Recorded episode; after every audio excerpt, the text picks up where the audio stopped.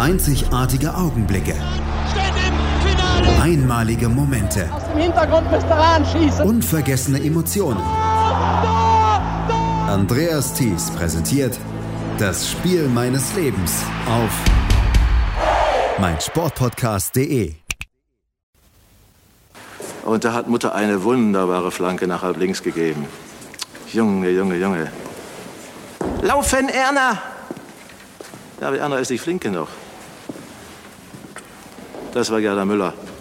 Junge, Junge, ja, die brauchen sich gar nicht aufzuregen, die Zuschauer. Die Frauen waschen doch ihre Trikots selber. Wenn die Männer ins Schlamm fallen würden, das wäre schlimm, denn dann müssen die Frauen zu Hause waschen. Ja, und decken, decken, nicht Tischdecken, richtig. Manndecken, so ist recht. Frei von allen kleinlichen Sorgen um Haushalt, Mann und Kinder spielt der Libero da hinten. Und die Torfrau ist ganz hervorragend. Das war Wim Tölke. Und so wie hier von Wim Tölke 1970 im aktuellen Sportstudio hörte sich das bis vor 50 Jahren noch an, wenn über Frauenfußball gesprochen wurde. Das Bild hat sich glücklicherweise dann in vielen Teilen unserer Gesellschaft bis heute geändert. Und eine Europameisterschaft hat einen großen Teil dazu beigetragen, nämlich die EM 1989, die von der deutschen Frauenfußballnationalmannschaft gewonnen wurde.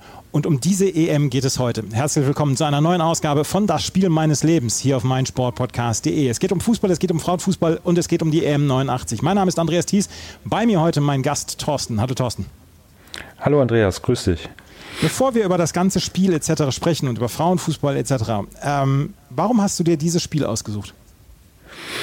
Ähm, ja, also vielleicht ganz kurz zu mir. Ich bin äh, Jahrgang 76 und ähm, ähm, ich bin schon immer Fußball interessiert. Ähm, Komme ich vielleicht später noch drauf. Meine, ich hatte eine Trainerin, die mich damals zum Fußball, Fußball gebracht hat. Und äh, das Jahr 89 war ja für alle Deutschen ein ziemlich spannendes Jahr. Ähm, ich kann mich gut daran erinnern, das war, es war halt im Sommer, klar. Äh, ich saß vor dem Fernseher und mir ist auch bis, also es war ja das erste live übertragene Fußballspiel damals. Äh, das war mir aber zu dem Zeitpunkt gar nicht bewusst. Also Frauenfußball kannte ich schon durch meine Trainerin halt, die selber Spielerin war und ähm, ich, es lief halt ARD, es kam, glaube ich, sogar, es war sogar nachmittags, wenn ich nicht irre. Mhm. Ähm, ja, und auf einmal war dort Frauenfußball zu sehen. Und äh, wie gesagt, durch mein Feedback, äh, Trainerin, Frauenfußball schon gesehen, äh, interessiert es mich natürlich, so wie jedes Fußballspiel in dieser Zeit, muss ich äh, gestehen. Und ich blieb halt einfach hängen. Ich äh, hörte dann halt Halbfinale, Fußball-EM. Äh, ich wusste bis dahin nicht, dass es eine Fußball-EM für Frauen überhaupt gab. Aber ähm, ja, ich war ziemlich schnell gepackt und ja, guckte mir dann halt dieses Spiel an und ähm, war begeistert, muss ich ehrlich gesagt zu, gestehen. Es waren, ähm, soll ich gleich ein bisschen was zum Spiel sagen, also dazu, wie ich es ähm, empfunden habe? Nee, das, das, machen wir, das machen wir später. Aber das, okay. also, dass dich das Spiel dann nicht losgelassen hat, da, das ja. können wir, glaube ich, dann festhalten. Und das, wie gesagt, wir werden nachher nochmal Martina Tecklenburg-Foster zu hören. Es war ja. natürlich eine unglaubliche Entwicklung, die dieses Spiel dann nach sich gezogen hat, beziehungsweise die diese Europameisterschaft nach sich gezogen hat. Aber lass uns erstmal so ein bisschen über dich sprechen, bevor wir auf dieses Frauenfußballspiel zu sprechen kommen. Du bist Jahrgang 76, mhm. hast du gesagt. Ähm, was man an deinem Dialekt so ein bisschen hören kann, du kommst aus dem sächsischen, sachsen-anhaltinischen Bereich. Du bist in Magdeburg geboren. Richtig, ich bin gebürtiger Magdeburger, lebe auch heute noch in Magdeburg, äh, in Sachsen-Anhalt. Äh, wird immer leicht mit Sachsen verwechselt, äh, hat aber nichts mit Sachsen zu tun, da wehren sich die Sachsen-Anhaltiner immer so ein bisschen gegen. Ähm, ja, bin, äh, wie gesagt, hier aufgewachsen, zur Schule gegangen, noch im DDR-System bis zur siebten Klasse, danach dann quasi ähm, nach der Wende noch drei Jahre in der Schule verbracht. Ähm, ja, bin durch da, hatte damals in der ersten Klasse eine Hospitantin mit in der Klasse, also die hat hospitiert, eine junge Lehrerin, eine angehende, und äh, die war halt Fußballtrainerin. Mhm. Und ähm, ja, die fragte dann irgendwann mal, wer denn Lust hat, äh, eventuell mit, äh, mit ihr mitzukommen. Also sie äh, trainiert dort in einem Fußballverein und ähm, wer halt Lust hat. Und äh, ich habe mich gemeldet. Ich war zu diesem Zeitpunkt noch nicht in irgendeinem Fußballverein, war halt sieben Jahre alt und äh, das war praktisch mein Einstieg in die Fußballwelt. Ja. Ab da war ich infiziert. Ähm, hattest du einen ersten Lieblingsverein? War es dann der erste FC Magdeburg? Weil erster FC Magdeburg so Mitte, Ende der 80er war dann ja doch eher die große, ganz große Zeit war vorbei für den Verein. Ja, also ich muss gestehen, wir haben meine, die Hälfte meiner Familie kommt aus Hamburg. Äh, wir haben damals schon Westpakete geschickt bekommen. Mein erstes HSV-Trikot hatte ich mit äh, drei Jahren. Also ich war schon zu diesem Zeitpunkt HSV-Fan HSV und bin es bis heute geblieben. Äh, ich Ach, bin zwar so auch zum erzogen, ja? ja? ja, meine Eltern haben da einiges richtig gemacht. Ähm, ich bin auch zum ersten FC Magdeburg natürlich gegangen. kann mich erinnern an Spiele gegen Barcelona damals, Bernd Schuster, Maradona bei uns in der Statt. Aber ja, der HSV ist mein Verein Verein schon immer. Ja, ja, da rennst du hier offene Türen ein. Ähm, war es denn, wie, wie konntest du denn damals den HSV verfolgen? Es war tatsächlich dann ja vor der Wende. Du hast gesagt, mit drei Jahren hast du dann dein erstes Westpaket mit dem HSV-Trikot bekommen. Äh, wie war es denn für euch, für dich, dann den HSV zu verfolgen, Bundesliga-technisch? Natürlich schwierig. Man hat halt ähm, am Wochenende natürlich die Sportschau geschaut. ARD ähm, und ZDF haben wir auch empfangen. Also von daher Sportstudio und Sportschau, sodass man die Zusammenfassung zumindest sehen konnte.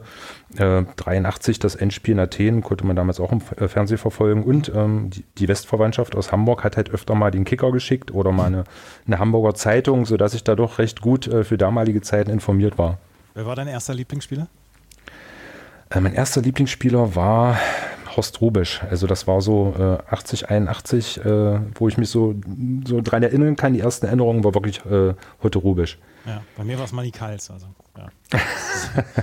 der passt Heute, ja dann auch wieder, ja. Der eine ja, flankt, der andere köpft. Ja, Hotte Rubisch als ersten Lieblingsspieler zu haben, ist allerdings dann vielleicht noch so ein bisschen cooler als Manikals als ersten Lieblingsspieler zu haben. Ähm, du hast es gerade gesagt, Magdeburg äh, hast du natürlich auch verfolgt, den ersten FC. Warst du dann, ja. bist du dann auch Stadiongänger gewesen, beziehungsweise hat sich dein Vater beziehungsweise die Familie ja. dann mal mitgenommen ins Stadion? Was war der genau, erste also Stadionbesuch also, vielleicht auch? Der erste Stadionbesuch war tatsächlich äh, Magdeburg gegen Barcelona 1983 im Europapokal. Ähm, ja, gleich so ein Spiel als erstes Spiel. Äh, hatte mein Vater hatte Dauerkarte für den ersten FC Magdeburg und äh, für das Spiel hat er halt Karten besorgt gehabt. War nicht so einfach damals, kann man sich ja vorstellen. Bei dem Gegner war das Stadion schnell ausverkauft, aber als Dauerkarteninhaber hatte man damals schon so ein bisschen Vorteile. Und ja, das war das erste Spiel, an das ich mich äh, ja, so direkt live erinnern kann. Und ich glaube, es war auch das erste Spiel, bei dem ich im Stadion war. Ja. Ähm, wie lange hat es gedauert, bis du dann das erste Mal zum HSV ins Stadion konntest? Äh, tatsächlich äh, 1991, also relativ zeitnah nach der Wende, äh, also ja, kurz ein Jahr nach oder zwei Jahre nach der Wende war ich dann das erste Mal im Stadion damals. Mhm.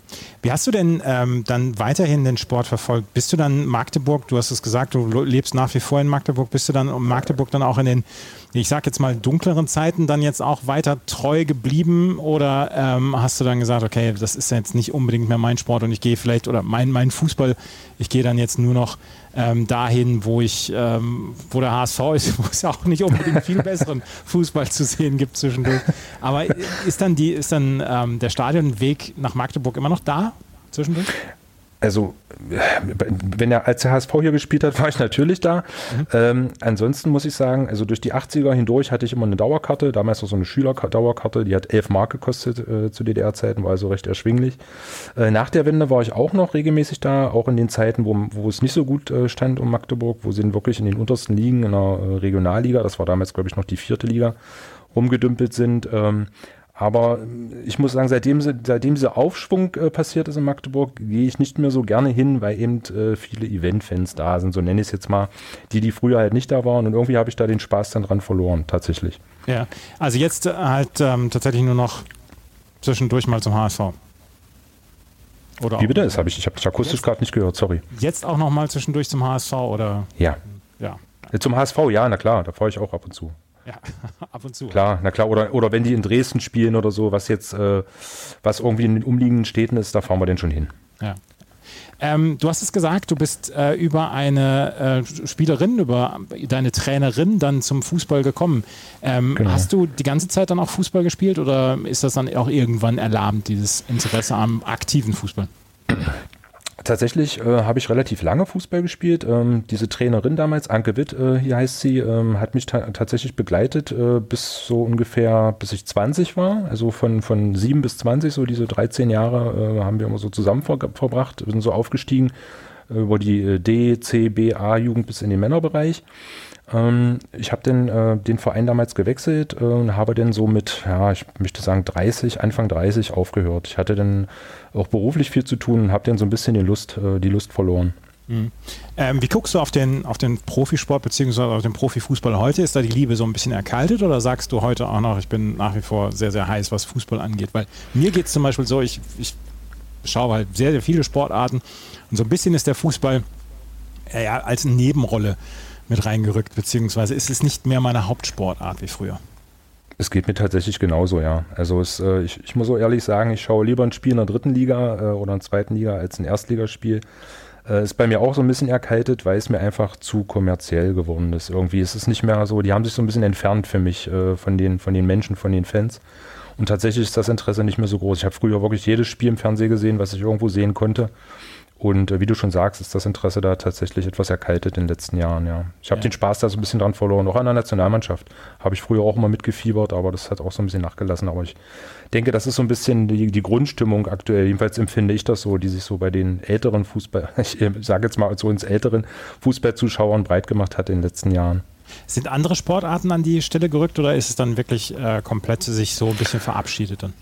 Mm, es ist ein bisschen breiter geworden. Also ich habe schon immer alles geguckt, muss ich ehrlicherweise sagen, was an Sport irgendwie im Fernsehen zu sehen war. Natürlich sind die Möglichkeiten heute noch viel größer als vor einigen Jahren. Man kann ja mittlerweile wirklich äh, bis zum, keine Ahnung, Boccia etc. alles irgendwie irgendwo finden. Ähm, es ist ein bisschen breiter geworden. Ich guck, schaue viel Handball aktuell, mhm. äh, ja, keine Ahnung, äh, Eishockey, Basketball, also wirklich alles, was so läuft.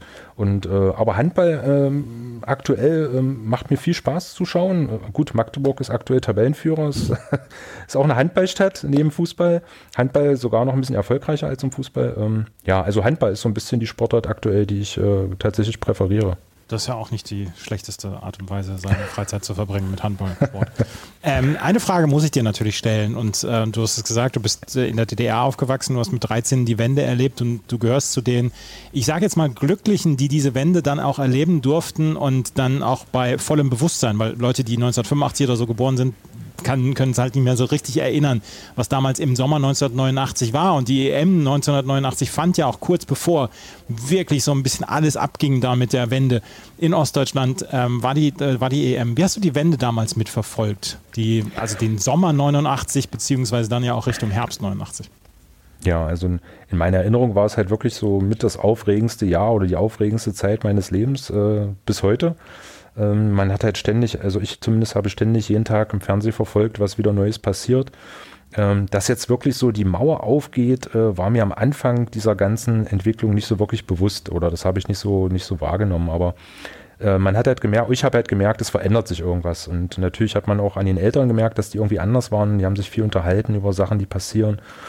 Und äh, in meiner Erinnerung war es sehr aufregend. Und als dann halt die Grenzen wirklich aufgingen oder die Mauer fiel, sage ich mal, in Berlin, ähm, ja, das war schon also ein großes Glücksgefühl. Ähm, ich muss dazu sagen, meine Eltern waren jetzt nicht irgendwie engagiert in einer Partei oder ähnliches. Wir hatten auch kein Auto. Äh, also wir waren eine relativ durchschnittliche, normale Familie. Ähm, und ähm, ja, sind natürlich dann gleich, als die, äh, als die Mauer fiel oder als die, die Grenze aufging, ähm, nach Helmstedt, weil das halt nicht so weit von uns weg war, gefahren am Bahnhof damals standen da Zehntausende. Äh, es war wirklich schwierig, da überhaupt einen Platz im Zug zu bekommen. Also es war für mich sehr aufregend, so diese ganze Situation. Viele Menschen auf den Straßen, äh, gefühlt äh, viel Trubel, viel, viel Glücksgefühle. Ähm, ja, aufregend und, und also angenehm. Ich verbinde, es ist für mich eine sehr schöne Zeit, äh, die ich mit, mit viel Glück und angenehmen Gefühlen verbinde. Habt ihr das damals so umreißen können am 9. November, damals als äh, Gerd Schabowski dann gesagt hat, oder Schabowski gesagt hat, ähm, ja, die Auslandsreisen werden ohne weitere nee. ähm, Prüfungen dann genehmigt werden? Habt ihr das damals umreißen können? Nee, gar nicht. Also ich bin nicht ehrlich, ich habe das, also vielleicht, ich will nicht sagen, ich habe es nicht verstanden, was er da sagt, aber dass das jetzt äh, bedeutet quasi, wir können jetzt alle in den Westen, sage ich jetzt mal, das war mir nicht so bewusst. Meinen Eltern glaube ich auch nicht. Kurz danach hat man ja dann halt in Nachrichten die Bilder gesehen und dann haben wir uns angeguckt und oh, jetzt, äh, jetzt können wir los. Also äh, da sind wir dann auch wirklich gleich los, relativ zeitnah und ähm, haben versucht, da irgendwie einen Zug zu. Aber wir haben, nee, das haben wir nicht umrissen. Also es war mir nicht so direkt bewusst, dass das bedeutet, jetzt äh, ist Reisen praktisch für uns erlaubt. Ja. Und die erste Reise in, in den Westen ging wohin dann? Nach, nach Helmstedt. Also nach Helmstedt, Helmstedt ist halt, sind 50 ja. Kilometer von Magdeburg entfernt, also relativ nah. Heute nah, damals war es für uns weit entfernt. Heute ist es eine, 40 Minuten mit dem Auto. Ja. Ähm, ja, das war halt mit dem Zug damals mit so einem Regionalexpress oder mit einer Regionalbahn. Wie gesagt, das war äh, wahnsinnig voll auf dem Bahnhof und wir mussten bestimmt zwei Stunden in der Kälte stehen damals. War sehr kalt, da erinnere ich mich auch noch dran. Und sind dann halt nach Helmstedt gefahren und haben uns da für uns die große weite Welt angeschaut. Tja, das waren, das waren wilde Zeiten damals. Und wie gesagt, also ich bin relativ froh, dass ich das damals mitbekommen habe und dass ich das, ja, das, es ist halt Welthistorie, was wir damals erlebt haben mit 13 Jahren. Wir, wir sind der gleiche Jahrgang. Ähm, es war Welthistorie, die wir damals mitbekommen haben und dass ich das so bei vollem Bewusstsein mitbekommen habe, dass wir in der Schule darüber gesprochen haben, natürlich die nächsten Tage, Wochen etc. Und wir wurden auch schon vorher von unserem Geschichtslehrer darauf hingewiesen, dieses paneuropäische Picknick im Sommer, ähm, dann äh, die, die ganzen Sachen rund um Ungarn, auch mit, mit Michael Gorbatschow, das äh, mit Perestroika und Glasnost.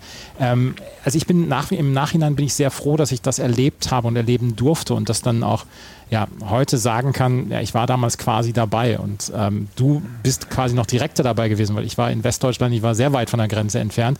Ähm, du hast es halt quasi damals direkt miterlebt und ähm, ja, ich hoffe, ich hoffe, es ist nicht bereut worden, sondern ähm, Nein. Dass, dass das eine gute Zeit war.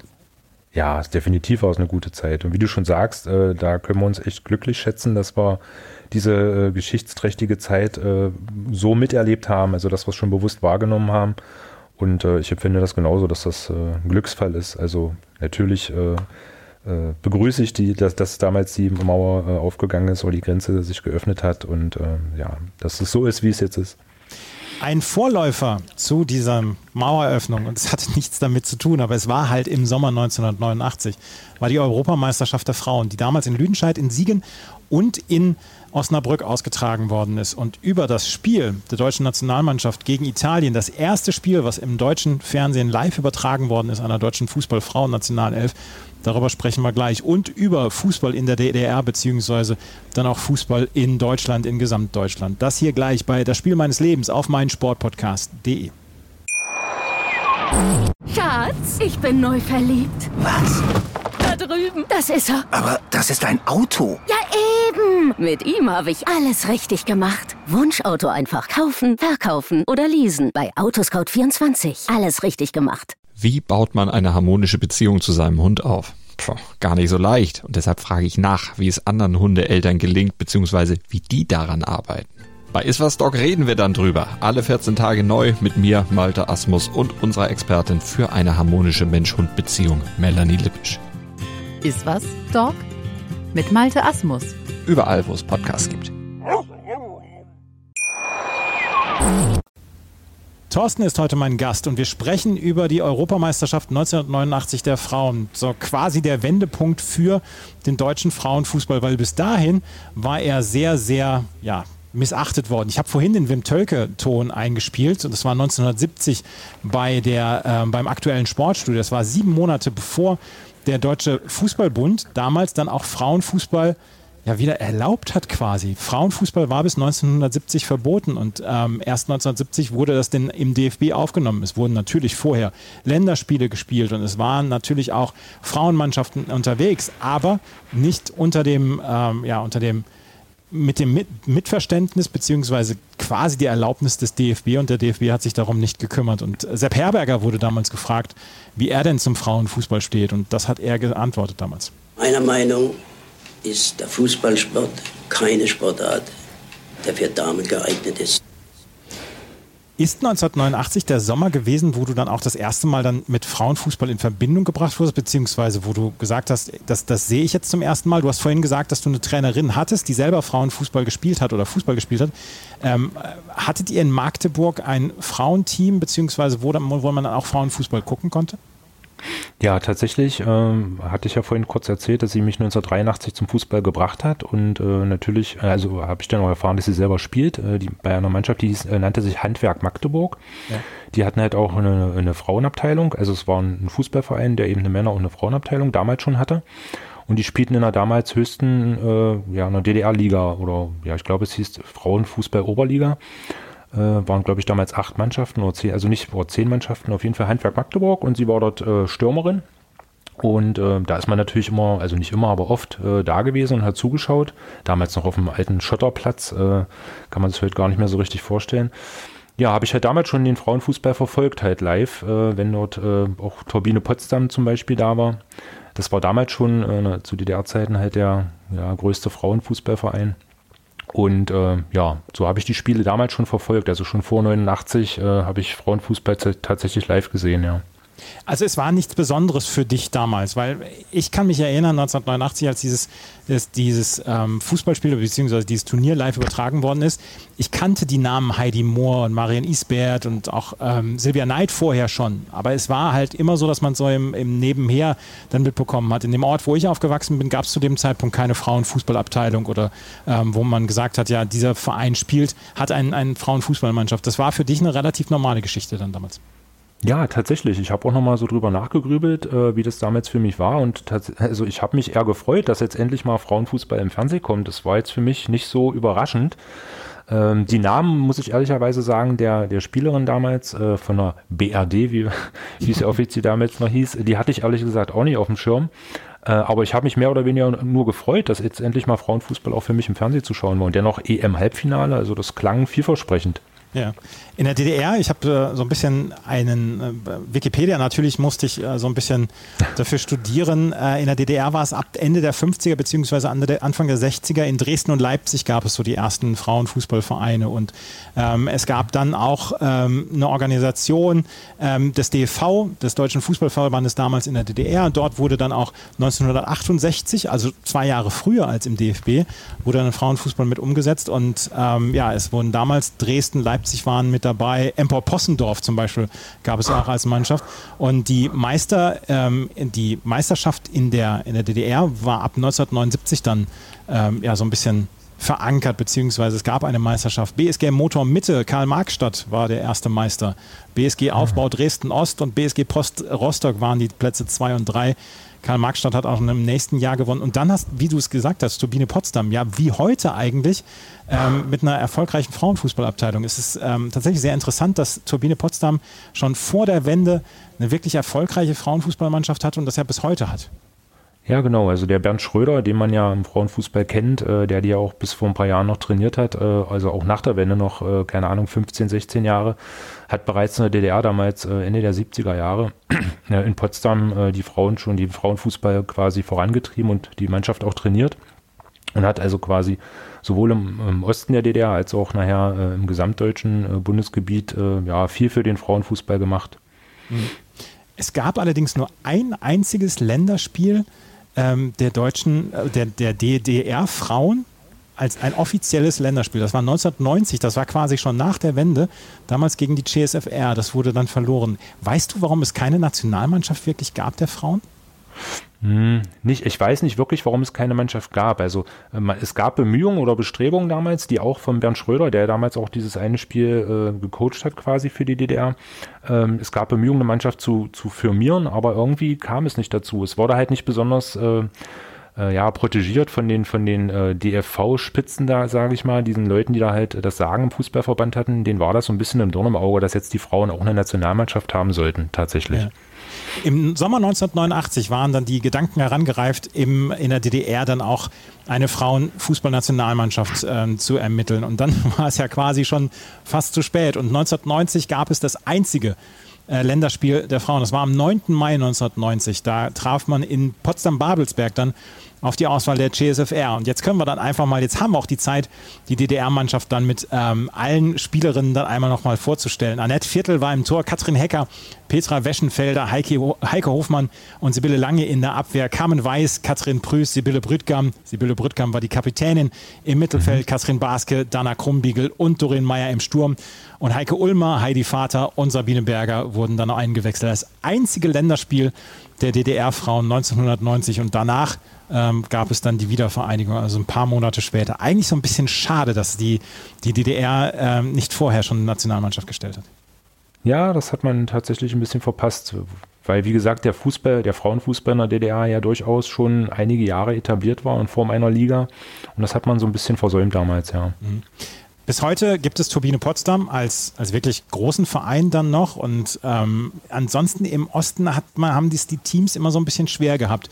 Wismut Aue war Anfang der 90er mal mit einer äh, Frauenmannschaft in der Bundesliga, Polizei SV Rostock 1995, 96, Lokomotive Leipzig 2011, 2012 und äh, ansonsten nur noch ein Club 2019, 2020 war Turbine Potsdam 2, die mal in der zweiten Bundesliga gespielt haben. Jena ist zwischendurch mal mit dabei gewesen, aber ähm, der Frauenfußball im Ostdeutschland hat nach wie vor tatsächlich Probleme durchzukommen. Ja, tatsächlich, ja. Ich denke, es liegt vielleicht ein bisschen auch äh, am Geld oder es hapert ein bisschen am Geld und an den Geldgebern wahrscheinlich in den Regionen, wo, wo Frauenfußball vorhanden ist. Hier in Magdeburg gibt es ja auch einen Frauenfußballverein, der, glaube ich, in der dritten Liga aktuell spielt. Mhm. Die waren eine Zeit lang auch mal in der zweiten Liga. Almut Schuld zum Beispiel, die äh, bei Wolfsburg spielt und langjährige Nationaltorhüterin der Deutschen ist, äh, die hat, äh, glaube ich, zwei Jahre damals in Magdeburg gespielt in der zweiten Liga. Also es sind durchaus Vereine mit Potenzial da, aber ich denke, es fehlen einfach so ein bisschen die finanzkräftigen äh, Geldgeber im Hintergrund. Ja, Wolfsburg ja bis heute das Aushängeschild oder ist inzwischen das Aushängeschild des deutschen Frauenfußballs und ähm, dort, was ich dann auch gelesen bzw. gehört habe, ist der gesamte Kader Profis und äh, können dann mhm. auch wie Profis bezahlt werden und dann ähm, bei den anderen Vereinen sind es halt noch Studentinnen bzw. Spielerinnen, die einen normalen Job daneben haben. Die, das, das Profitum ist noch nicht weit verbreitet im im Frauenfußball und das wird sich hoffentlich in den nächsten Jahren bzw. Jahrzehnten legen. Eins möchte ich noch mal gerade besprechen. Ich habe, ich habe mir das ja noch mal durchgelesen mit dem gesamten, mit der Geschichte des Frauenfußballs dann auch in der DDR. Mein absoluter Lieblingsvereinsname, den ich dort gefunden habe. Das war BSG Modedruck Gera Zwötzen. Ein, ein Traum von einem Vereinsnamen. Modedruck, ja, tatsächlich. Modedruck, Gerard Zwötzen. Ist, äh, weiß man so gar nicht mal, wann der gegründet worden ist. Der ist dann umbenannt worden in TSV 1880 Modedruck Gerard Zwötzen und ähm, seit heute ist es, heute ist es der FSC Gera. Okay, das klingt nicht mehr ganz so sexy wie Modedruck, aber. ist ja so ein bisschen, so ein bisschen schade, dass solche, solche Mannschaften wie Traktor, also mit, mit dem Vornamen Traktor oder so, äh, Empor, ja, dass die heute nicht mehr so ganz verbreitet sind. Ein bisschen schade. Ja, leider, leider. Es gab auch Roter Banner Trienwillershagen. Es gab wirklich lustige, lustige Mannschaften. Ja. Fantastisch. In Deutschland, ich habe es eben gesagt, oder in der BRD, wie wir es dann ja auch sagen können, in der Bundesrepublik, war 1970 dann ja so ein bisschen der Durchbruch für den Frauenfußball gekommen, als es dann unter die äh, ja, unter die Vormundschaft, sage ich jetzt mal, des DFB gekommen ist. Und ähm, Sportarzt Lewandowski, ich habe das in einer Doku von der ARD dann nochmal ähm, gelesen oder gehört, in einer Doku vom, von der ARD wurde der Sportarzt Stefan Lewandowski damals gefragt, ob denn, ein, ob denn Fußball ein Sport auch für Frauen sei. Und er sagte, der Sport, ein sehr schöner, aber auch harter Sport, der meines Erachtens sehr gut für Männer, doch für Frauen ungeeignet wäre. Ungeeignet für Frauen. Das können wir in der Nachsicht können wir sagen, das stimmt nicht, weil Frauenfußball hat sich bis heute sehr, sehr etabliert und äh, wir können dann auch sagen, dass dieser Sport fantastisch ist und dass dieser Sport technisch gut ist, etc., dass, dass wir überhaupt nicht mehr in irgendeiner Weise mit der Nase rümpfen müssen, ähm, was das angeht. 1989 die Europameisterschaft hat natürlich dazu beigetragen, aber wir können auch sagen, die deutsche Nationalmannschaft hat in den letzten ich sage jetzt mal 30 Jahren wirklich große Erfolge gefeiert. Zwei, zwei Weltmeisterschaften, Olympiasieg, achtmal Europameisterschaft. Ist, wir können sagen, dass sich Frauenfußball in Deutschland komplett etabliert hat, oder? Ja, definitiv. Also die Geschichte hat den Sportarzt glücklicherweise eines Besseren belehrt. Äh, wenn man sich die Erfolge anschaut, äh, muss man ja auch sagen, dass die Frauennationalmannschaft erfolgreicher war als die Männer. Und äh, sicherlich in den letzten Jahren äh, ja, sind die Erfolge vielleicht ein bisschen geringer geworden, aber nichtsdestotrotz äh, ist das schon eine Erfolgsstory. Ich finde ja auch, dass das Namen wie zum Beispiel Silvia Knight, die ich vorhin erwähnt habe, Martina Voss-Tecklenburg, ähm, äh, Heidi Mohr, die leider ja. viel zu früh 2019 verstorben ist, ähm, dass ja. das Namen sind, die bis heute nachwirken und nachhallen. Und Gero Bisans als Trainer damals, Tina Teune-Meyer als Trainerin, als Bundestrainerin, das sind ja Namen, die nach wie vor äh, bis heute Klang haben. Nia Künzer, die zum Beispiel das Golden Goal bei der ersten Weltmeisterschaft damals geschossen hat, äh, auch das ein Name. Steffi Jones, ähm, Doris Fitschen, natürlich sind diese Namen bis heute ähm, nach wie vor sehr weit verbreitet beziehungsweise sehr bekannt. Und das ist, glaube ich, ich, wir können es dann als Leistung anerkennen, beziehungsweise wir können dann auch mal sagen, das passt so weit und ähm, es, hat seinen, es hat seinen Stellenwert. Und wer, wer die WM 2011 gesehen hat, ich habe äh, 2011 dann auch Spiele live gesehen bei der äh, Fußball-WM hier in Deutschland, der sieht dann auch, dass es, dass, es, ähm, dass es angenommen worden ist. Und wir sehen ja auch, das Finale zum Beispiel 1989 wurde vor ausverkauftem Haus in Osnabrück gespielt. Ja, und das fand ich auch so spannend in der Nachbetrachtung. Ich hatte mal geschaut, äh, damals im Halbfinale waren es noch 8000 Zuschauer in Siegen, äh, wobei das Stadion, ich hatte, muss es auch googeln, 25.000 Zuschauer gefasst hat oder zumindest damals zu der Zeit. Äh, das heißt also, die Begeisterung wurde dann schon auch durch dieses Spiel im Fernsehen extrem geweckt. Ne? Also es war halt ein Finale dann auf einmal möglich in Osnabrück und äh, es gab wohl Staus auf den Autobahnen und es war ein äh, ziemlicher Andrang äh, da, wenn, als es um Tickets fürs Finale ging wir, Deutschen, wir können schon Modesportarten. also wenn, wenn irgendwo ein bisschen Erfolg gefeiert wird von deutschen Mannschaften oder so, das kriegen wir Deutschen schon hin, dass wir dann sagen, okay, da sind wir bei, das, das nehmen wir mit, das kaufen wir ein. Und genau. Ja, wer einmal ein Spiel dann auch an der Bremer Brücke erlebt hat in Osnabrück, der weiß auch, dass das ein sehr stimmungsvolles Stadion ist und äh, man da wirklich, wirklich eine gute Stimmung erwarten kann. Und so eine Stimmung war es dann. Was mich wirklich im Nachhinein auch gewundert hat, wir haben beide darüber gesprochen, dass wir natürlich auch noch so ein bisschen angelesen haben, beziehungsweise mal so in Erinnerungen gekramt haben. Es gibt bis heute kaum Bilder von diesem Europameisterschaftsspiel. Und es ist das erste Spiel, was damals live übertragen worden ist im deutschen Fernsehen. Aber es gab kaum Bilder. Ich weiß, beziehungsweise Ursula Lohn hat damals das Tor des Monats geschossen im Finale. Das Tor des Monats Juli 1989. Ansonsten gibt es von dieser Europameisterschaft keine Bilder. Und das ist etwas, was mich komplett wundert.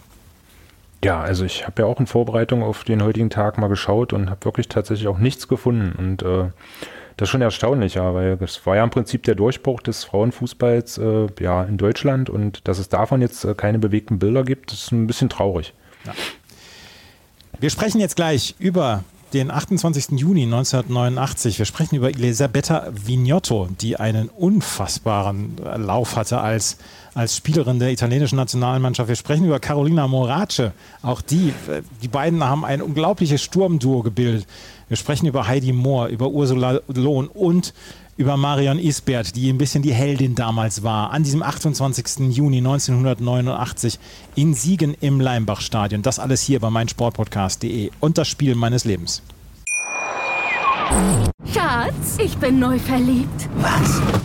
Drüben. Das ist er. Aber das ist ein Auto. Ja, eben. Mit ihm habe ich alles richtig gemacht. Wunschauto einfach kaufen, verkaufen oder leasen. Bei Autoscout24. Alles richtig gemacht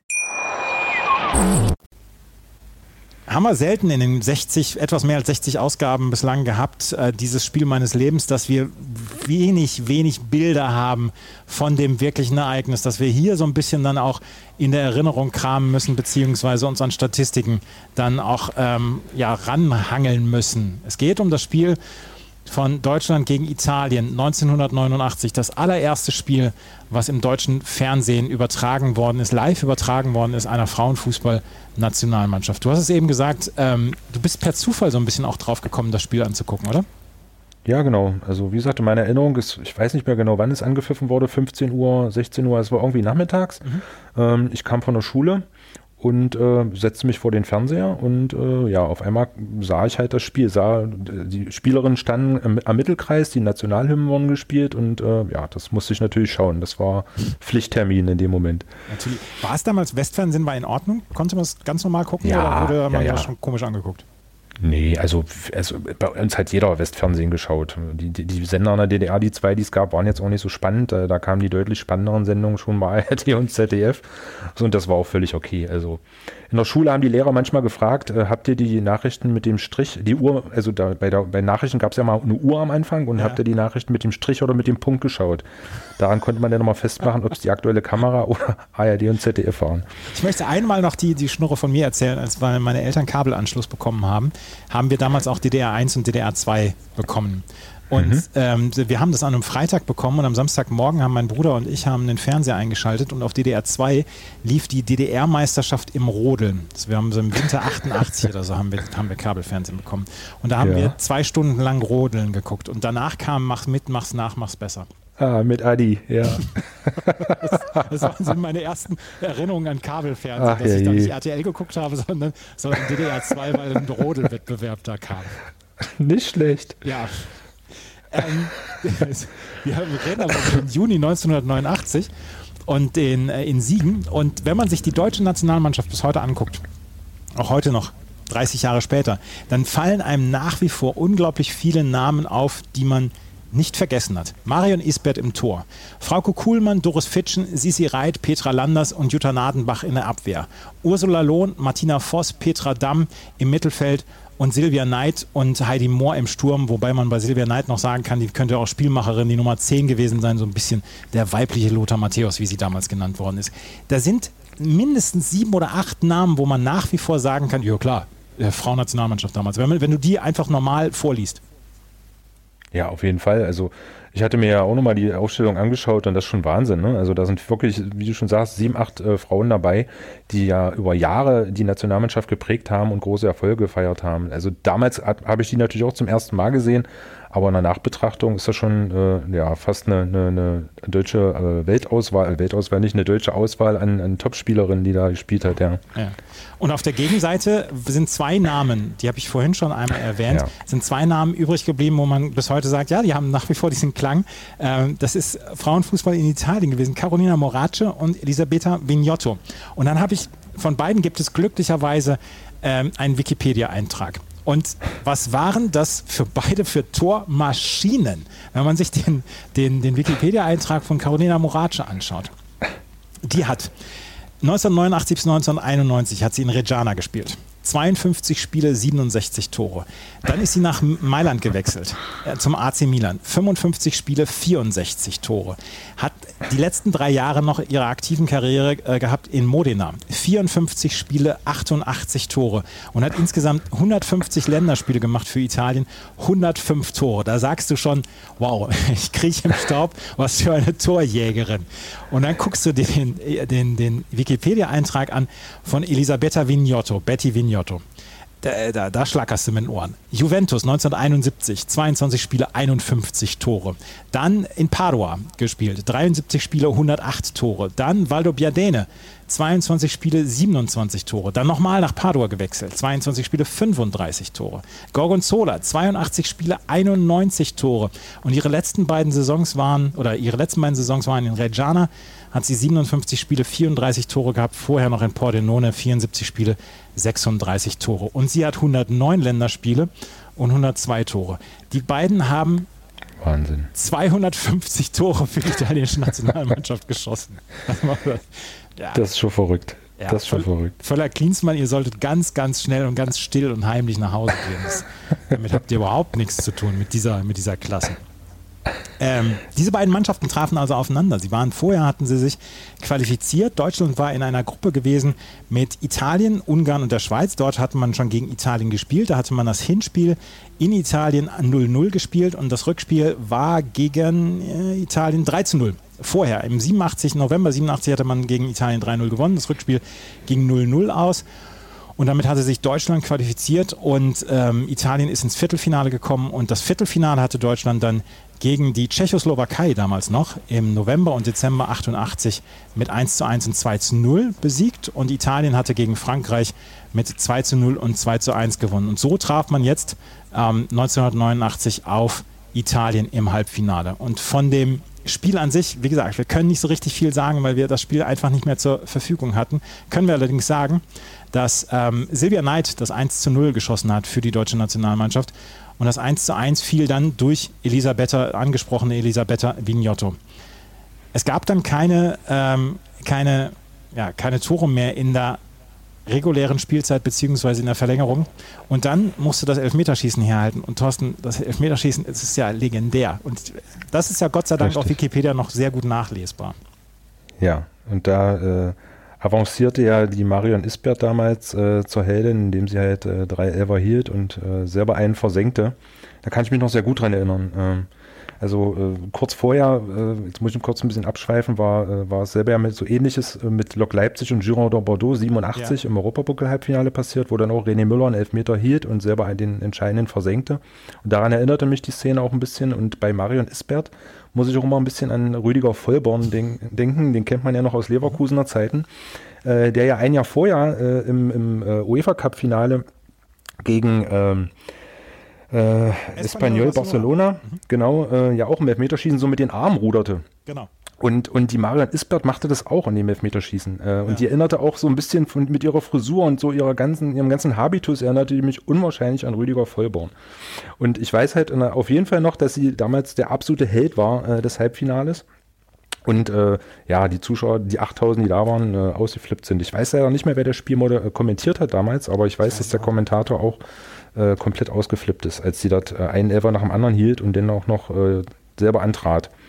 Ich weiß jetzt leider auch nicht mehr, wer das Spiel damals kommentiert hat. Auf jeden Fall, äh, wir können es vorlesen einmal. Das 1 zu 0 hat, also Italien äh, machte, musste vorlegen. Italien hat durch Feriana Ferraguzzi das 1 zu 0 geschossen. Dann kann, konnte Frauke Kuhlmann ausgleichen. Dann gab es den ersten Fehlschuss von Antonella Carta, beziehungsweise ähm, gab es dann von ähm, Marion Isbert den ersten Elfmeter, den sie gehalten hat. Roswitha Bindel konnte dann auf das 2 zu 1 erhöhen. Carolina Morace, die wir eben angesprochen haben, das 2 zu 2 und Doris Fitschen das 3 zu 2. Und dann ausgerechnet Elisabetta Vignotto, die sonst nie verfehlt hat, hat dann äh, vergeben und somit führte die deutsche Nationalmannschaft eigentlich schon mit zwei Elfmetern. Dann hat Angelika Fehrmann vergeben, dann hat Federica das Tolfo hat zum 3 zu 3 ausgeglichen. Äh, Deutschland war immer noch mit einem im Vorsprung. Dann hat Petra Landers vergeben. Und es gab das Drama, was, was nach wie vor dann weitergegangen ist. Petra Landers hat vergeben, Emma Jozelli hat vergeben, Martina Voss hat vergeben und Adela Marsiletti hat vergeben. Und dann musste eine Spielerin ran, ja, die vorher nicht so richtig mit dem Torschießen zu tun hatte. Ja, dann musste Marion Isbert ran. Und versenkte den Elfmeter auch noch. Also ich, dass die anderen äh, Deutschen alle äh, deutschen Frauen verschossen haben, hatte ich jetzt ehrlicherweise gar nicht mehr so auf dem Schirm, dass da so wenig getroffen haben. Aber dass sie halt getroffen hat, das äh, hatte ich noch gut in meiner Erinnerung, ja. Und das gibt ja auch so ein, paar, so ein paar Leute, die dann auch mal im Elfmeterschießen angetreten waren. Ich kann mich erinnern an, dass Manuel Neuer mal in einem Champions League-Finale antreten musste unter den ersten fünf Schützen, weil, weil sich kein anderer dann auch getraut hat. Es gibt ja so ein paar Stimmt. dann auch, die mal in einem Elfmeterschießen angetreten sind. Hans-Jörg Butt zum Beispiel, der ja. auch bekannt war für, für seine Elfmeter. Aber dass man in so einer in so einer entscheidenden Situation relativ früh dann auch auf die Torhüterin geht. Sie war die achte Schützin. Da hätten auch noch Ursula Lohn hätte noch mit rankommen. Nee, Roswitha Bindel, ähm, die hatte schon getroffen. Uh, Ursula Lohn war ausgewechselt worden. Heidi Mohr hatte zum Beispiel noch nicht, war noch nicht angetreten, die ja die ja. Goalgetterin de, der deutschen Mannschaft war. Ähm, wir haben Aber Sissi Reit, die noch hätte antreten können. Und man ist auf Marian Isbert gegangen. Ich könnte mir allerdings auch vorstellen, dass Marian Isbert damals gedacht hat, wisst ihr was? Ich habe jetzt drei oder vier Elfmeter gehalten. Jetzt mache ich das selber, den Kram. Ich kann dir sagen, warum sie geschossen hat. Äh, das hat der Kommentator damals im Spiel erwähnt. Ah. Marian Ispert, Marian Ispert äh, ist erst fünf Jahre bevor das Spiel dort, äh, bevor sie dort im Spiel im Tor stand, sie war Stürmerin und hat im Verein früher äh, selbst halt Stürmerin gespielt, bevor sie ins Tor gewechselt ist.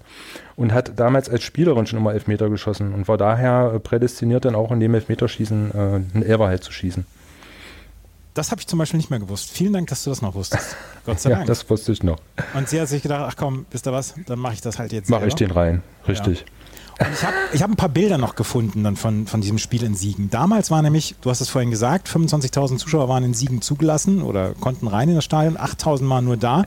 Und da gab es noch wirklich sehr, sehr viele freie Tribünen. Und ich finde es so erstaunlich, dass so ein, äh, so ein wirklich dramatisches Elfmeterschießen dann dafür sorgt, dass ein paar Tage später die Bude in Osnabrück bumsvoll ist und dass das ganze Spiel, das Stadion ausverkauft ist. Und das finde ich einfach total geil. Ja, die, die Deutschen sind halt wirklich Event-Fans, ja. Wenn es irgendwo was zu feiern gibt, dann strömen sie ins Stadion, ja. Ja, aber Gero Bisanz hat wohl im Bus zum ähm, Stadion in Osnabrück damals gesagt, Mädels, das ist hier für euch, die sind hier für euch da. Und dass sie im Stau gestanden haben damals und dass das ähm, vor Osnabrück dann auch so ein Stau entstanden war und dass dann 22.000 Menschen dabei waren, die dieses Spiel dann verfolgen wollten. Und ähm, das war wirklich dann so ein bisschen ja der Lohn. Und das Finale war dann ja auch quasi Rausch für die deutsche Nationalmannschaft, wenn man sich das anguckt, ähm, wie, sie, wie sie damals Norwegen hergespielt haben. Zwei Tore von Ursula Lohn, eins dieser beiden Tore ist dann ja zum Tor des Monats im Juli ähm, geworden. Dann Heidi Mohr, Angelika Fehrmann und Sissel Grude für Norwegen hat das zwischenzeitliche 1 zu 3 geschossen. Das war ja quasi Rausch in diesem Spiel damals. Ja, also ich habe das Finale natürlich dann auch geschaut, aber in, im Rückblick muss ich sagen, es ist, ist vom Halbfinale halt mehr hängen geblieben, weil es eben dramatischer war und weil es eben wirklich das erste Mal war, ne, dass man das live im Fernsehen gesehen hat. Das Finale war wirklich sehr souverän. Äh, das hat man wirklich so runtergespielt und das, also die äh, waren an dem Tag eigentlich äh, kein Gegner. Ne? Also die haben souverän gewonnen damals die deutschen Frauen. Gibt es noch Dinge, die du erinnerst von diesem Spiel, die wir noch nicht besprochen haben? Also in meiner Erinnerung äh, taucht immer wieder Carolina Morace auf, weil der Reporter sie auch oft erwähnt hat und sie war oft im Bild und sie hatte einen hochgestellten Kragen und sah so wirklich aus so wie der Christian Veri der Frauen. Also es war wirklich eine, eine Erscheinung. Sie war auch sehr groß und schlank und es, äh, die, der Name, der hatte, hat sich bei mir eingebrannt. Also die wurde auch oft gezeigt, wie gesagt, und äh, die wurde damals schon so gepriesen als die, eine der besten Stürmerinnen der Welt. Ja, aber was für eine, was, was für eine Top-Stürmerin das ja auch Ja, war, ne? also Wahnsinn, das, Wahnsinn. Das kann man dann ja auch sagen. Wir müssen noch mal einmal darüber sprechen, dass die deutsche Frauennationalmannschaft damals als Siegprämie ein Kaffeeservice gewonnen hat. Und das mutet natürlich dann im Nachhinein wirklich, wirklich finster an. Kaffeeservice ja, die Frauen, hm, dann können sie was, haben sie was für die Küche beziehungsweise fürs Wohnzimmer oder fürs Esszimmer. Ja, ähm, zeigt so ein bisschen den Stellenwert noch des Frauenfußballs ja. vielleicht zu dieser Zeit, ne? Ja. Spiegelt das so ein bisschen wieder. Aber Martina Tecklenburg-Voss wurde 2015 bei einem Interview im Schweizer Fernsehen, wo sie damals die Schweizer Frauennationalmannschaft betreut hat, wurde auf dieses Service angesprochen. Und dann hat sie Folgendes dazu gesagt. Ja, das war schon speziell. Andersrum, wir hatten ja Amateurstatus. Das heißt, wir waren keine Profis. Der DFB durfte uns auch gar kein Geld bezahlen, weil das irgendwo nicht in den, es gab keine Verträge, es war nicht verankert. Und es kam, glaube ich, auch überraschend. Also wir waren ja nicht Favorit für diesen EM-Titel. Und dann hat man sich ganz schnell überlegt, was kann man denn jetzt den Frauen schenken? Und dann ist irgendjemand auf die Idee gekommen, Kaffee und Tafelservie geht immer. Kaffee und Tafelservice geht immer. Geht immer. Heute, Gott sei Dank, werden, werden heute keine Tafelservices oder Kaffeeservices mehr verschenkt. Heute gibt es Siegprämien dann auch. Es gibt WM-Siegprämien, die sind nach wie vor nicht auf dem Niveau, was die Männer bekommen. Aber wir sind Gott sei Dank schon ein Stück gegangen in, dem, in der Hinsicht. Ja, es hat sich zum Glück äh, doch ein bisschen was getan. Ne? Also alleine, dass sie eben sagt, dass damals keine Verträge gab und das gar nicht so richtig klar war, äh, was man den äh, Damen jetzt äh, zukommen lassen könnte, zeigt schon, dass es damals von der Struktur her noch nicht so gut äh, organisiert war wie heutzutage. Ne? Ja. Wenn man jetzt sieht, dass die Frauenfußball-Bundesliga, ich glaube, das erste Mal, dass alle Spiele live zu sehen sind im Fernsehen, da sieht man ja schon, dass eine gewisse Entwicklung stattgefunden hat. Ja, es hat auf jeden Fall eine Entwicklung stattgefunden. Und die Entwicklung hat natürlich auch ihren Anfang genommen 1989, Ende Juni 1989. Und darauf ist Martina Voss-Tecklenburg dann auch nochmal angesprochen worden, was das denn, ja, was das denn ausgelöst hat, dann dieses Spiel und auch das Spiel dann gegen Norwegen. Und das hat sie darauf geantwortet. Das äh, hat doch einen extremen Schub ausgelöst im deutschen Frauenfußball man wusste plötzlich, es gibt eine Frauennationalmannschaft, die spielen auch noch erfolgreich Fußball. Wir wurden das erste Mal Europameister und haben das ja dann auch in den Folgejahren immer bestätigt. Und von daher war das wirklich ein Meilenstein in der Geschichte, in der Entwicklung vom, vom deutschen Frauenfußball. Absoluter Meilenstein für den deutschen Frauenfußball. Diese Europameisterschaft 89, 91 wurde der Titel verteidigt. Ich weiß noch, dass Heidi Mohr damals ja, sich ja, quasi durchgeboxt hat durch, zu einem Tor. Ich glaube, dann in der Nachspielzeit oder was, da ist ja einfach durchgerannt durch ihre Gegnerin. Das war ja eine un, unwiderstehliche Stürmerin. Wie gesagt, leider 2019 viel zu früh verstorben. Aber ja, dieser Name bleibt natürlich, genauso wie Ursula Lohn, wie Doris Fitschen, wie Silvia Knight. Silvia Knight, die 82 schon das erste Länderspiel ähm, gespielt hat, damals als 17-Jährige, 1989 quasi auf dem Zenit ihres Könnens war und dann später dann ja auch Nationaltrainerin geworden ist und vor allen Dingen eine sehr, sehr erfolgreiche Nationaltrainerin. Und wir hoffen, wir können ja nur sagen, dass, dass wir hoffen, dass es so weitergeht, oder? Ja, auf jeden Fall. Also der Frauenfußball hat, äh, wenn man 89 sieht und heute, natürlich eine unglaubliche Entwicklung genommen mit vielen Erfolgen und ist äh, mittlerweile ja anerkannt äh, weltweit. Äh, es gibt viele Vereine, die jetzt, äh, also große Vereine wie Eintracht äh, Braunschweig oder Bayern, Eintracht Frankfurt, sorry, oder Bayern München, die eben eine eigene Frauenfußballmannschaft haben, die auch sehr erfolgreich sind. Und da sieht man schon, wenn solch große Vereine eben auf, auf den Frauenfußball setzen und dort eigene Profimannschaften haben, dass es halt äh, ja mittlerweile äh, ja ein adäquates Gegenstück zum Männerfußball ist oder zumindest äh, in, es geht in die Richtung. Ja. 2.7.89, das war nicht nur der Tag, wo die deutsche Frauennationalmannschaft die, äh, den Europameistertitel geholt war, das hat, das war auch der Tag, an dem der CSU-Vorsitzende Theo Weigel auf dem Deutschlandtreffen der Landsmannschaft Schlesien in Hannover den Willen bekräftigt hat zur Wiedervereinigung Deutschlands. Und äh, in Moskau starb damals Andrei Gromyko, der 28 Jahre lang Außenminister war der Sowjetunion. Ähm, 2.7.89 ist eine ganze Menge passiert. Ähm, ja, offensichtlich. ja. Hast, du, hast du einen Tipp, wer damals die Nummer 1 der deutschen Charts war? 1989, Pff, ja, wahrscheinlich irgendwas englischsprachiges, keine Ahnung. Rick Es war noch nicht David Hasselhoff. Es war noch nicht David Hasselhoff. ich habe keine Jason Donovan, keine Ahnung, ich weiß es The nicht. The Look von Roxette war damals die. Ah, okay, ah, okay, Roxette, ja. In ähm, UK war es Back to Life von Soul to Soul und in USA war es tatsächlich Milli Vanilli, Baby Don't Forget My Number. Das war ah. am 2.7.1989 dann auch noch okay. in den Charts. Ja, das war es schon wieder mit einer knappen Stunde das Spiel meines Lebens. Thorsten, es hat mir großen Spaß gemacht, mit dir über dieses Spiel, über Frauenfußball, Frauenfußball auch in der DDR zu sprechen und äh, so ein bisschen mal die Erinnerungen aufleben zu lassen. Vielen Dank dafür. Ja, danke Andreas, auch mir hat es viel Spaß gemacht. Wenn euch das gefallen hat, freue ich mich natürlich über Bewertungen und Rezensionen. Falls ihr ein Spiel eures Lebens habt, über das ihr sprechen wollt, es muss nicht immer nur Fußball sein, es kann, können alle anderen Sportarten sein. Ich bin ähm, in vielen Sportarten nicht zu Hause, aber ich, ich komme in viele Sportarten und fast alle rein und ich spreche mit euch gerne über das Spiel eures Lebens. Ein Spiel, was ihr nicht vergessen könnt, wo ihr Zuschauer wart, was ihr vielleicht im Fernsehen gesehen habt, etc. Dann sprecht uns an hier bei meinsportpodcast.de bzw. mich. Vielen Dank fürs Zuhören. Bis zum nächsten Mal. Auf Wiederhören. Einzigartige Augenblicke. Einmalige Momente. Aus dem Hintergrund müsst ihr anschießen. Unvergessene Emotionen. Andreas Thies präsentiert das Spiel meines Lebens auf meinsportpodcast.de. Schatz, ich bin neu verliebt. Was? Da drüben. Das ist er. Aber das ist ein Auto. Ja, eben. Mit ihm habe ich alles richtig gemacht. Wunschauto einfach kaufen, verkaufen oder leasen. Bei Autoscout24. Alles richtig gemacht. Wie baut man eine harmonische Beziehung zu seinem Hund auf? Puh, gar nicht so leicht. Und deshalb frage ich nach, wie es anderen Hundeeltern gelingt, beziehungsweise wie die daran arbeiten. Bei Iswas Dog reden wir dann drüber. Alle 14 Tage neu mit mir, Malte Asmus und unserer Expertin für eine harmonische Mensch-Hund-Beziehung, Melanie Lippisch. Iswas Dog mit Malte Asmus. Überall, wo es Podcasts gibt.